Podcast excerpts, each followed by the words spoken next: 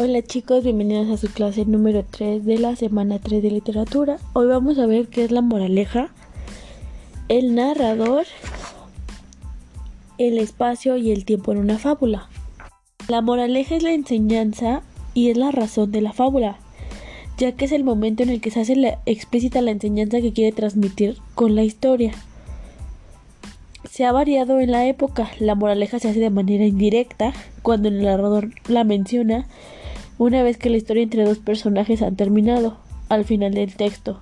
Se puede hacer de manera directa cuando uno de los personajes la menciona como parte del diálogo final.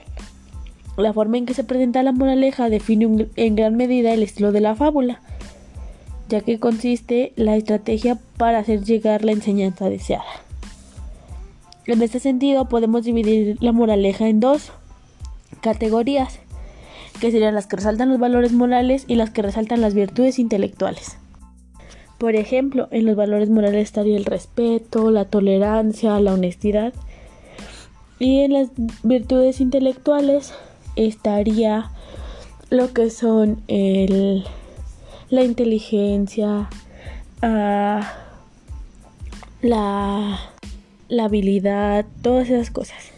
En el, narrador en la fábula eh, se cuenta mediante un narrador testigo, ya que quien la relata es como si conociera la historia de primera mano, es decir, como si lo hubiera atestiguado. Entonces el narrador usa un lenguaje de tal manera que crea, la, que crea la ficción como si lo hubiera visto suceder de manera de anécdota. También se puede presentar un tipo de narrador omnisciente, quien cuenta la historia desde fuera de ella con un punto de vista objetivo externo.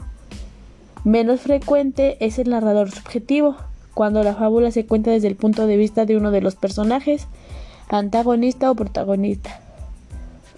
El espacio de la fábula sucede usualmente al aire libre y la caracterización de cada uno de los personajes incluye de manera implícita su entorno natural, bosque, selva, mar o el pantano. El tiempo. Este género se narra tradicionalmente en tiempo pasado, lo que constituye a su verosimilitud, la anécdota se relata como un hecho de verdad que de verdad ha ocurrido. En su forma tradicional, la fábula y las acciones transcurren en orden cronológico. Chicos, esto sería todo. Espero que si tienen dudas me las escriban. Y por favor, quiero que me anoten dos moralejas de fábulas que hayan leído desde que eran pequeños, así las dos que más se hayan aprendido. Cuídense mucho, nos vemos pronto.